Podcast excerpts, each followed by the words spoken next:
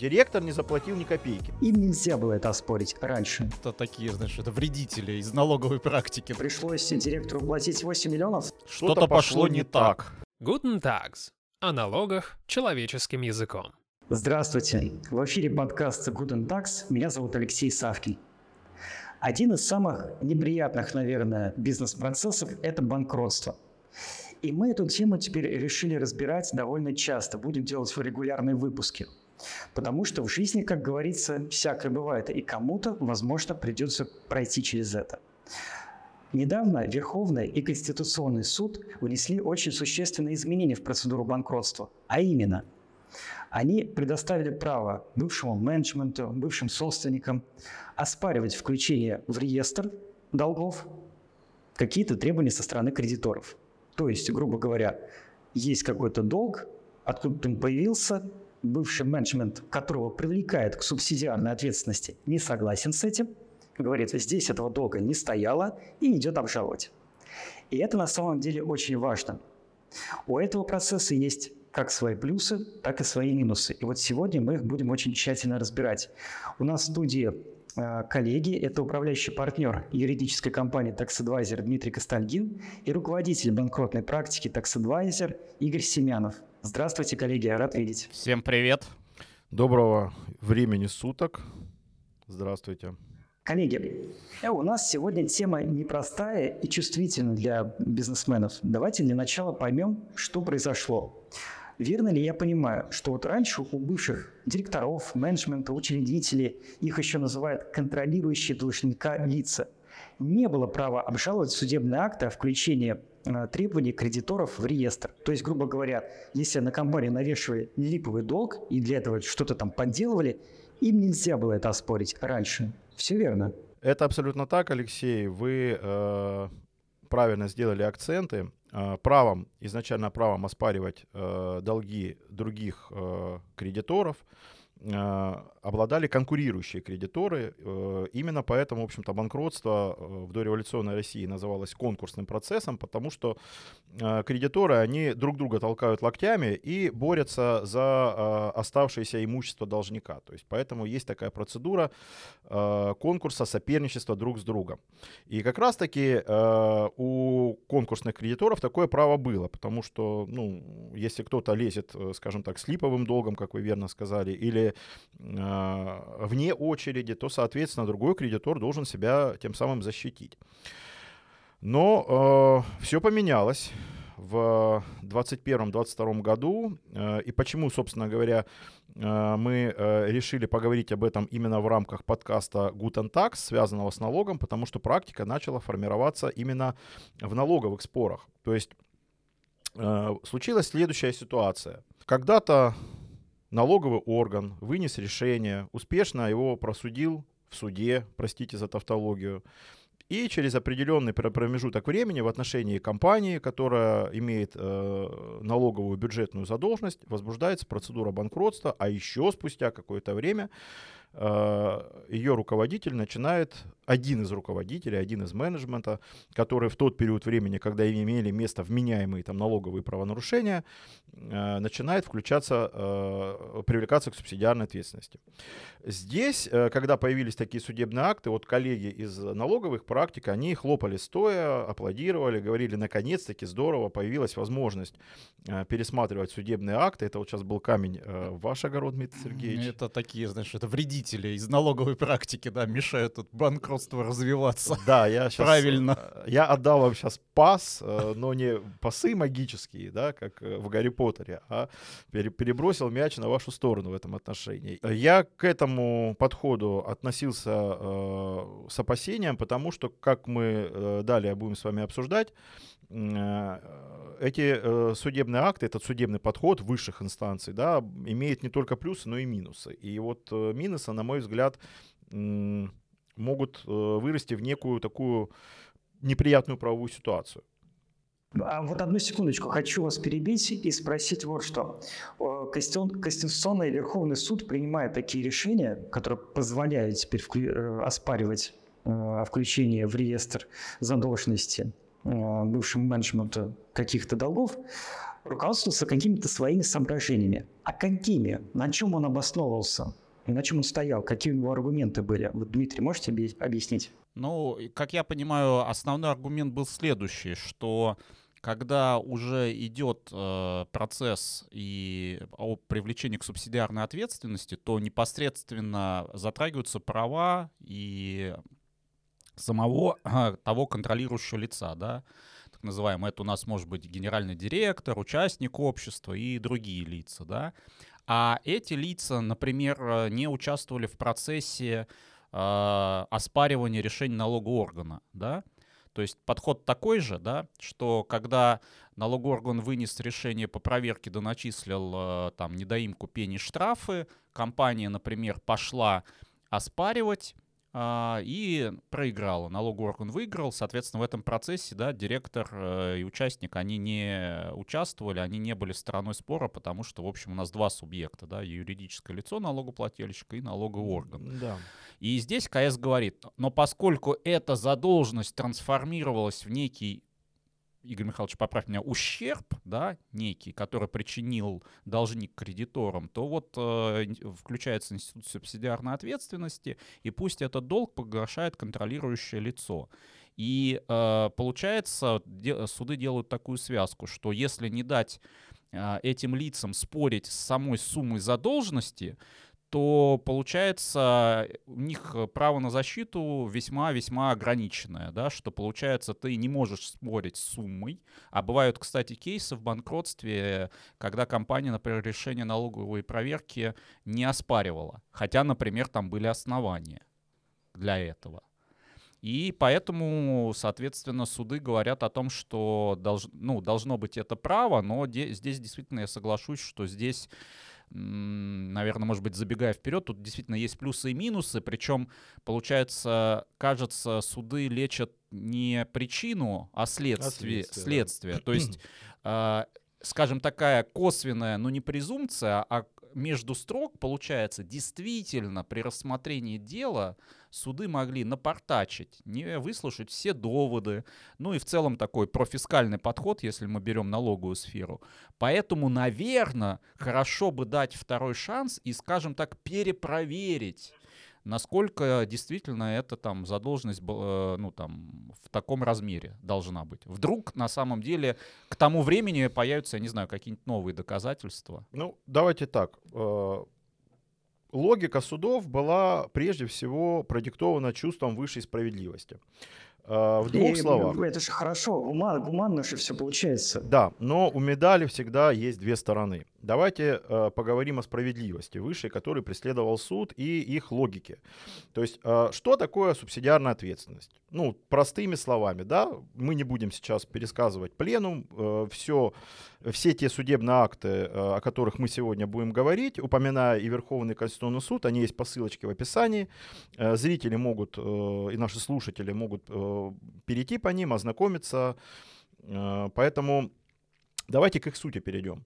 То есть что такое субсидиарная ответственность? Это тот размер э, долга, который недополучили кредиторы в рамках банкротства. Ну, условно говоря, есть реестр на тысячу рублей ну, это тысячу условных единиц, да, а имущество, которое в рамках банкротства поступило, э, всего 500. И вот эта вот разница 1000 минус 500, оставшаяся, да, того, что недополучили кредиторы, и есть субсидиарная ответственность, и поэтому э, все это перекладывается на э, плечи менеджмента, якобы нерадивого, э, что устанавливается как раз-таки в процессе э, привлечения к ответственности. Так вот, поскольку э, этот размер задолженности складывается из требований кредиторов, мы уже говорили, да, то есть это реестр, сумма реестровых требований минус э, сумма массы, то, соответственно, суды говорят, ну, поскольку это э, складывается из требований кредиторов, почему лицо, которое привлекается к ответственности, не может э, возразить против этих требований кредиторов, и давайте ему дадим возможность оспаривать как судебный акт о включении в массу, ну, то есть применительно к нашей ситуации, что мы разбираем, это решение налогового органа, э, на основании которого он пришел в реестр, так и судебный акт, поскольку у нас банкротство. Ну, очень логично и гуманно. Да, это логично и гуманно, и э, я вам так могу э, сказать, э, небольшой пример из нашей, вот из моей личной практики, э, э, насколько этот подход э, может быть позитивным. Э, в далеком, далеком 2019, хотел сказать, в далекой-далекой галактике, но нет, это было... В принципе, 19 год, вообще это уже другая галактика по нынешним Да, временам. да, это Давайте так, в далекой-далекой галактике, в далеком-далеком 2019 году э, к нам попал э, очень интересный спор. Э, организация находилась на стартапе.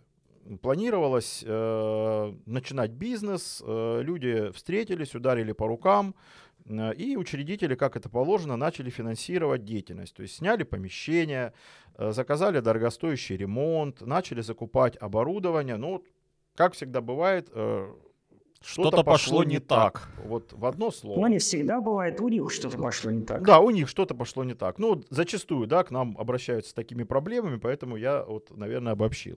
Э, Ну, справедливо, что как это может быть. Ремонт не, не удается заканчивать. Э, Вообще этот бизнес э, в той форме, в которой он существовал, принимается решение заморозить. Но остается долг. Долг подрядчика на 8 миллионов. Подрядчик идет в суд. Этот долг просуживает. Потом инициирует процедуру банкротства, и в рамках этого процедуры банкротства э, инициирует процесс, обособленный спор о привлечении к ответственности директора, не учредителей, поскольку с учредителями были некие понятийные договоренности и такие дружеские отношения, а именно директора. Ну, то есть вот такой, прошу прощения, козел отпущения. Ну, ну, тут нужно сказать, что в принципе вся практика по субсидиарке первый удар принимает на себя Пер- директор. Первый удар принимает директор, да, это, в общем-то, презумпция контролирующего должника лицо. И э, что мы обнаруживаем, когда начинаем уже разбираться в этой коллизии, в этом, э, в этом э, кейсе? Мы понимаем, что те документы, на основании которых э, требование было предъявлено в реестр и просужено в суде, э, без привлечения, естественно, этого директора, оно липовое. Ну, то есть там акты э, о выполнении работ, э, письмо в ответ на претензию о признании долга директором не подписывался. То есть эти документы не подписаны руководителем, э, он смотрит на эти документы и говорит, вы знаете, да я первый раз это вижу, вообще подпись не моя. Ну и действительно, вообще в процессе работы уже с, по другим проектам мы сами убедились, что э, подпись абсолютно не этого руководителя. И вот имея на руках э, те правовые подходы, которые сейчас сформированы в том в далеком 2019 году, это вообще в принципе существенно э, помогло бы нам э, не оспаривать в банкротстве и доказывать, что директор действовал правомерно, что он э, никаких э, экстраординарных хозяйственных и правовых решений не принимал, а действовал, ну, скажем так, в рамках той обычной практики, э, Ну, в по которой... сути, случился предпри- предпринимательский риск. Да, вот как раз-таки Верховный суд как раз-таки говорит, давайте отличать предпринимательские риски, в рамках которых находится менеджмент, да, и недобросовестное поведение, которому приводит, э, которое приводит к субсидиарной ответственности. Так вот, э, используя, имея на руках вот эту практику, которая сейчас начала формироваться, возможно, удалось бы в принципе развалить это банкротное дело, э, не допуская вообще самого спора субсидиарной ответственности. Поэтому, конечно... Извините, а тогда не получилось это сделать? Пришлось директору платить 8 миллионов? Нет, директор не заплатил ни копейки. Э, Мы успешно отсудили первые три инстанции, первую, первую апелляционную и кассационную инстанцию э, по субсидиарной ответственности. То есть мы доказали, что директор действовал разумно, добросовестно, что все презумпции доведения до банкротства, которые нам заявлял арбитражный управляющий, они здесь не работают, они здесь разбиваются. Директор э, передал всю ту документацию, которую э, он должен был передать, и которая у него, в принципе, имелась на руках, э, что в общем-то, опять же, ломает презумпцию доведения до банкротства, и, в общем-то, арбитражный управляющий не доказал, а как этой документации ему не хватило да, для того, чтобы на- найти активы. Он, в общем-то, особо и не действовал э, активно, он просто решил пойти по пути такого наименьшего сопротивления и переложить все долги на менеджмент. А, Далее был инициирован спор, а, похожий по так называемым корпоративным убыткам, и здесь тоже удалось, что говорится, отбояриться по тем же похожим основаниям.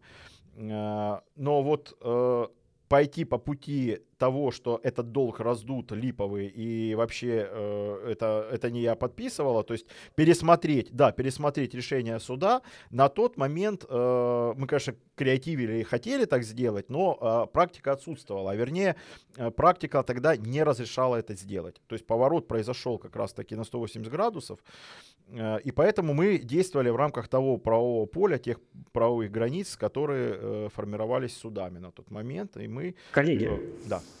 Вот я, честно говоря, вот вы сказали о плюсах. А я, как обыватель, минусов в том, что произошло, не, не вижу. Вот был директор, на него навесили мало того, что, что субсидиарную ответственность, так и липовый долг какие-то проходимцы навесили. Раньше директор не мог отбиться, а теперь может. Что в этом плохого? Какие минусы? Ну, просто ты как раз, э, Алексей, смотришь со стороны должника, Мгм. да, а теперь вот, Да, я думаю, да. Игорь развернет, а если ты добросовестный кредитор такой ситуации? Так, Да. Вот смотрите, э, вы смотрите с позиции э, добросовестный директор. А давайте... со стороны бизнеса я смотрю, конечно. Да. А теперь э, давайте посмотрим на это с несколько под другим углом. А если это ну такая живопырка, организация э, нулевая такая, да, которая через которую там деньги прогоняются, ну, скажем так, не совсем чистоплотная организация и не совсем чистоплотный менеджмент. И предоставив в его руки такой э, процессуальный инструмент, который, по сути, дал Верховный Конституционный суд, м, мы рискуем с вами попасть в ситуацию, когда директор, э, ну, скажем так, э, пойдет рубиться с абсолютно всеми решениями и будет оспаривать все.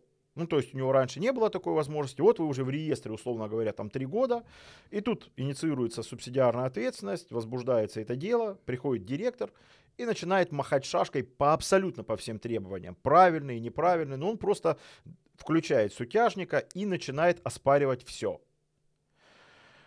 Вы можете меня спросить, ну подождите, ну у кредиторов же была такая ситуация, была такая возможность, и э, Верховный суд, э, точнее на тот момент Высший арбитражный суд, э, в принципе разрешил кредиторам также оспаривать э, требования и решения других кредиторов. Да, но у кредиторов немножко другие интересы, чем у, чем у, у контролирующего должника лица, у бывшего директора.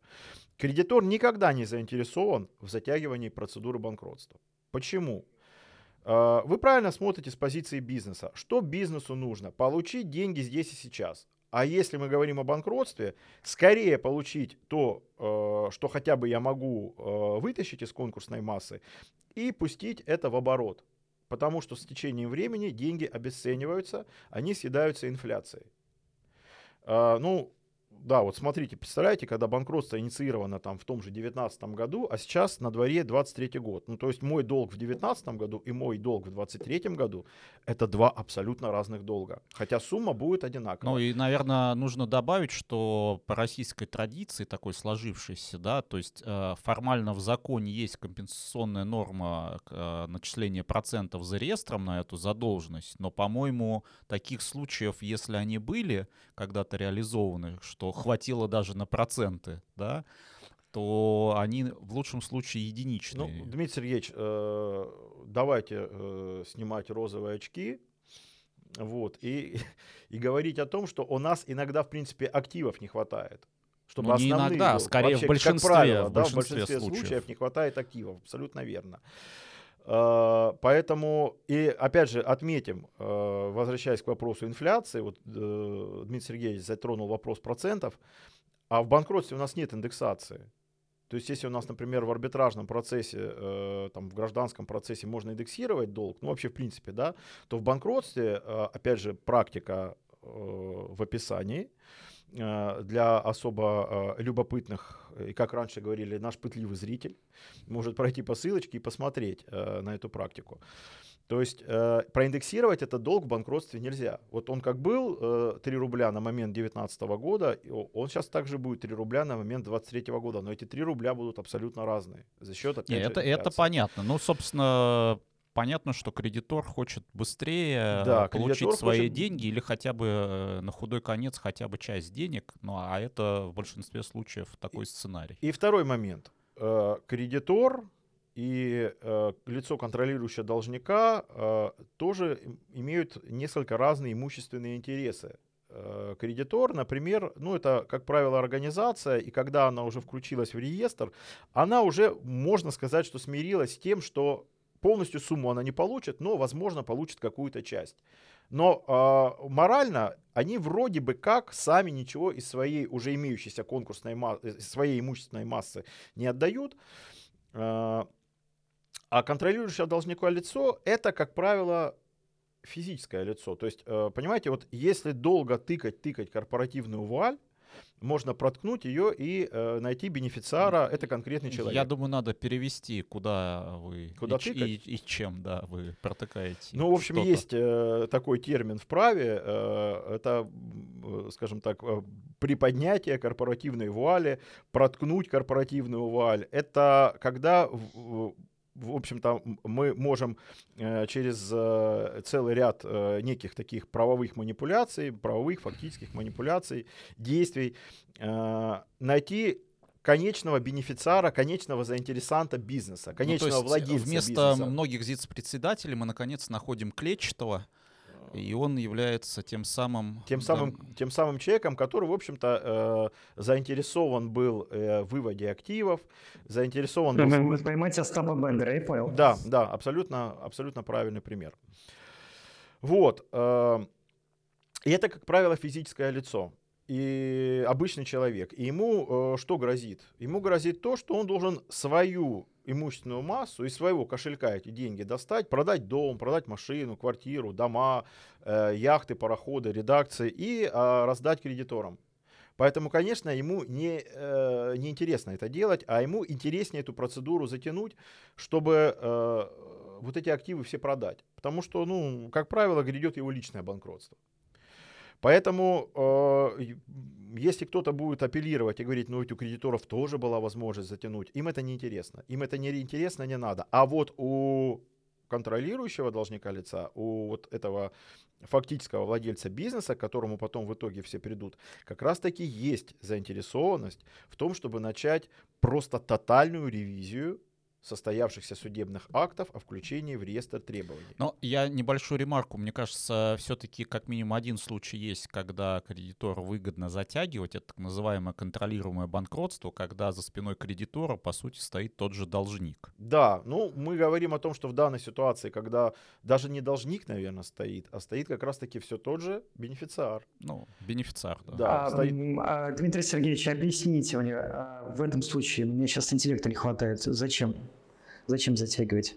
А, зачем затягивать? Ну, опять же, для того, чтобы дать, дать возможность самому себе, по сути, да, это вывести, актив. вывести активы, да, и не дать возможности, например, там, а, другим кредиторам реальным либо оспорить сделки, либо получить больше, чем а, считает вот этот э, теневой, так сказать, бенефициар, стоящий за контролирующим кредитором. Ну, вспомним Островского в экранизации Рязанова. Так не доставайся ж ты никому. То есть э, примерно такой же принцип. Да вы имеете в виду э, жестокий романс? Да, э, она же беспреданница. Ее, ее родимую. Это Михалков. Ну, Михалков, э, в общем-то, играл, а экранизировал Рязанов. А, а да, да, да, точно. Экранизировал Рязанов. Ну ладно. Михалков играл главного мохнатого шмеля. То есть это не комедия была? Это вообще ни разу не комедия. То, что там играл на новосельцев. Так-то на поверку оказывается, что и немало минусов, действительно. Это и ревизия требований, и про увеличение времени процесса, и инфляция, которая заширает деньги. И я думаю, что еще, наверное, и попытка скрыть активы куда-нибудь. Вот э, должны, бенефициар понимает, что ему придет личное банкротство.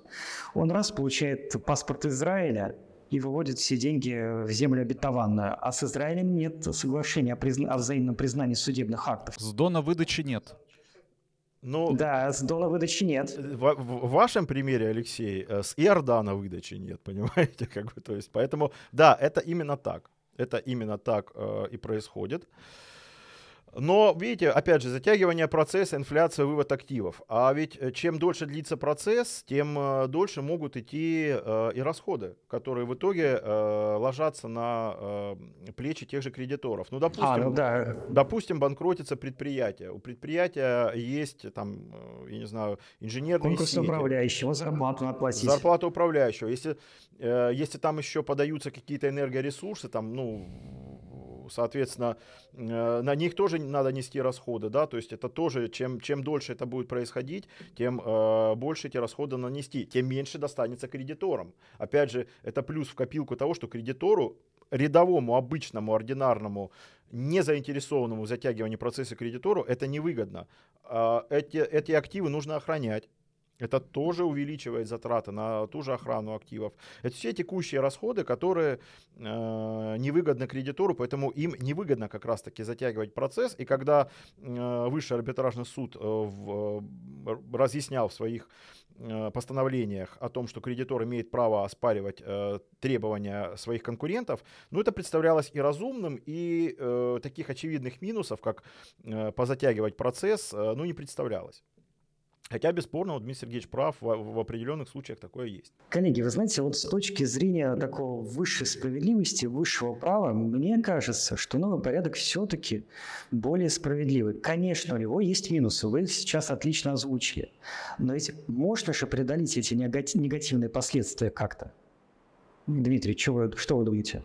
Опять же, э, что ты п- понимаешь под негативными последствиями уже более как бы... Затягивание, э, затягивание времени, тотальная ревизия, э, ув- увод активов. Оно будет объективно име- иметь место, просто мы тут все проблемы банкротства в один выпуск не уместим, да, и мы, я думаю, еще поговорим там про проблемы оспаривания сделок, да, когда бездумно оспаривается вообще все, да, э, теми же кредиторами и так далее, так Но далее. вышел просто прекрасный обзор в апреле Верховного суда по банкротству. Э, Я просто не знаю, если тема банкротства в рамках подкаста Guten Tax э, будет, что называется, заходить, то, конечно, там э, раз в определенный период времени, ну, наверное, не раз в квартал, но, может быть, раз в месяц, э, если будет, скажем так, э, кому-то это интересно, мы будем об этом говорить. Так что, э, так сказать, дорогие зрители, слушатели, э, Что? обратную связь, да, оставляйте, будем Да, если рады. это действительно кому-то будет интересно, то, конечно, можно э, обсуждать э, вопросы субординации кредиторов, да, этот нашумевший обзор 2019 года и практика, которая складывается на его основании. Э, э, обзор, который вышел вот в апреле, апрельский там, апрельские тезисы Верховного суда, по-другому не скажешь. Вот, э, то есть, конечно, об этом надо говорить, потому что там есть много вещей, которые ставят с ног на голову некоторые вопросы и наоборот. Возвращаясь к последствиям, ну, практика молодая, практика складывается. А, Каких-то разъяснений на уровне пленумов, президиумов пока нет. Мы имеем только то, что имеем. Это позицию Конституционного суда, воспринятую Верховным судом, и э, несколько э, судебных актов на уровне, опять же, высшей судебной инстанции Верховного суда, и практика начинает складываться. Надо сказать, там, что она неоднозначная, да, и мне вот в процессе изучения этого вопроса он реально мне стал интересен, потому что, ну, я просто увидел, как коллеги делятся э, своими впечатлениями о том, что можно пересматривать теперь судебные акты в рамках налогов. Я думаю, ну подождите, тут же вроде как и банкротство, э, давайте, давайте немножко пощупаем глубже эту проблему. И э, начал э, более детально ее изучать. И вот не всегда, э, что поразительно, в гражданском деле Верховный суд не занял такой позиции и отказал в восстановлении срока э, менеджеру, указав в том числе да, и на разумность и добросовестность. Ну, то есть практика складывается неоднозначно. Я не знаю, в чем здесь э, загадка, что именно в рамках налоговых процессов, налоговой задолженности начинает складываться вот такая про-менеджерская позиция, может быть, это связано с некой презумпцией, да, что если у тебя долг перед, перед бюджетом свыше 50%, э, презюмируется, что ты злодей. Ну, наверное, в этой ситуации, опять же, возвращаясь к принципу справедливости, э, высшие суды начинают помогать неким образом менеджерам. Э, что делать сейчас? Ну, можно говорить там о неких, э, скажем так, кардинальных, радикальных переменах, да, э, что мешает? Вот Верховный суд и Конституционный суд сказали, вы знаете, вот вы в рамках своих э, дел о привлечении к субсидиарной ответственности, вот в рамках ма- своих маленьких споров э, не можете заявлять э, возражения. А почему они так сказали? Ну, э, казалось бы, да, вот этот менеджер, он не был привлечен к участию в споре. Где налоговый орган просуживал эту задолженность. Он не был участником, то есть то, с чего мы начали. На него 69-я статья АПК, то есть так называемая преюдиция, не действует. Ну, казалось бы, заявляй все, э, полностью выкладывай свою позицию, приноси доказательства. Но нет, суды говорят, э, нельзя это делать. Есть 16 статья закона о банкротстве, которая запрещает э, банкротному суду пересматривать судебные акты, на основании которых другие там, кредиторы включены, в том числе налоговый орган, включены в реестр. Э, почему так? Ну, цель была благая у тебя есть судебный акт, э, судья э, его посмотрел, прочитал, сказал, да, долг подтвержденный судебным актом, включить в ну, реестр, убыстрить. Здесь, как говорил здесь даже... Горбачев, убыстрить, углубить. Ну и не только, наверное, убыстрить, в том смысле, что есть же принцип э, того, что судебное решение должно быть, да, состоявшееся судебное решение, ну, принцип правовой определенности. Долж, должно быть определенно, да. да. В противном случае ты просто не будешь доверять судебному решению, потому что гипотетически гипотетически кто-то когда-то может там выскочить и его пересмотреть. Поэтому здесь на самом деле сталкиваются несколько принципов, и вот как раз, наверное, задача практики найти баланс. Ну вот за что боролись, на то и напоролись. Да, сначала хотели э, за счет этой 16 статьи, чтобы у нас, в общем-то, э, кредиторы долго друг с другом не спорили, и никто не пересматривал э, вот эти вот решения. Ну, то есть экстраординарно, конечно, могли пересматривать, кредиторам дано это право. Но, в общем-то, презюмируется, что вот есть решение, и ничего особо не надо доказывать, как бы ты на основании решения включаешься там в реестр, да, но в конкурсном, в конкурсной процедуре, конечно, такого нет, там уже ты можешь идти не с просуженным долгом, а, а просто на основании первичных документов, ну, как правило, там возбуждать банкротный процесс ты можешь на основании судебного акта. А, но а, вот э, здесь мешается судам по их логике вот эта 16 статья, которая говорит, нет, ну есть решение суда, э, вы в рамках своих, э, своего спора о субсидиарной ответственности не можете возражать. То есть только говори, э, вот это был не я, это был вот он. И под конец практический вопрос. Давайте дадим совет э, сторонам, которые сейчас находятся или готовятся к процедуре банкротства. Это кредиторы и контролирующие должника лица. Вот как им использовать новый порядок? Как подготовиться? Там, не знаю, тщательно изучить практику, ту небольшую, которая есть. Постановление КС и Верховного суда. Что еще надо сделать? Ну, я бы сказал, если мы берем налоговый сюжет, э, что нужно действовать проактивно в рамках не когда вы оспариваете решение налогового органа, нужно, а когда проверка к вам только вышла, а еще лучше до проверки, понимая все свои риски, да, и все свои слабые места. И не занимать позицию мы налоговому органу там ничего не дадем и в суде их размажем в 23 году, к сожалению, мы периодически сталкиваемся с такими бедолагами, которым вложили в голову такой вот стереотип, и в итоге у них действительно один путь, так сказать, в сторону банкротства и субсидиарки сразу. Поэтому первая задача — не допустить в целом с, э, той э, задолженности, той кредиторки, да, которую доначислит налоговый орган. Поэтому лучше всего, конечно, защищаться совершенно до. Но если, конечно, вот так, ситуация такая, что э, не получилось по различным причинам, да, в том числе из-за того, что, в общем, халатно относились э, к процедуре оспаривания на этапе проверки, я так понимаю, Игорь Михайлович, поправь меня, ну, есть некий второй шанс, и это еще не гарантия, это именно шанс что-то попытаться изменить. Да, это шанс. Э, ну, опять же, повторюсь, практика в, в налоговых спорах складывается позитивно, сейчас, по крайней мере, да, в гражданско-правовых, э, там, скажем так, спорах обычных, э, административную, кстати, практику я, имеется в виду, там, административную ответственность не анализировал, как да, дают ли возможность оспорить штраф, например, прям интересно. Ну вот, э, там в августе, по-моему, в сентябре было очень интересное решение определение, точнее, э, Верховного суда, где они сказали, что ну, директор, конечно, может пострадать, но надо действовать разумно. С точки зрения и сроков, и с точки зрения а, оспаривания. Там был очень интересный момент, так, э, судья, Верховный суд про, между прочим, или как это называется, обитер диктум, указали о том, что, ну, в общем-то, если вы эти документы подписывали, раньше признавали, а сейчас почему-то, возвращаясь к размеру и фактологии, а сейчас как раз-таки вы оспариваете договоры, акты сдачи работ, вдруг резко. Но не забывайте про Истопель. Не забывайте про принцип добросовестности. Поэтому это как раз-таки шанс. Шанс того, что тебе восстановят срок на обжалование, на подачу жалобы на вот этот э, судебный акт о включении в реестр.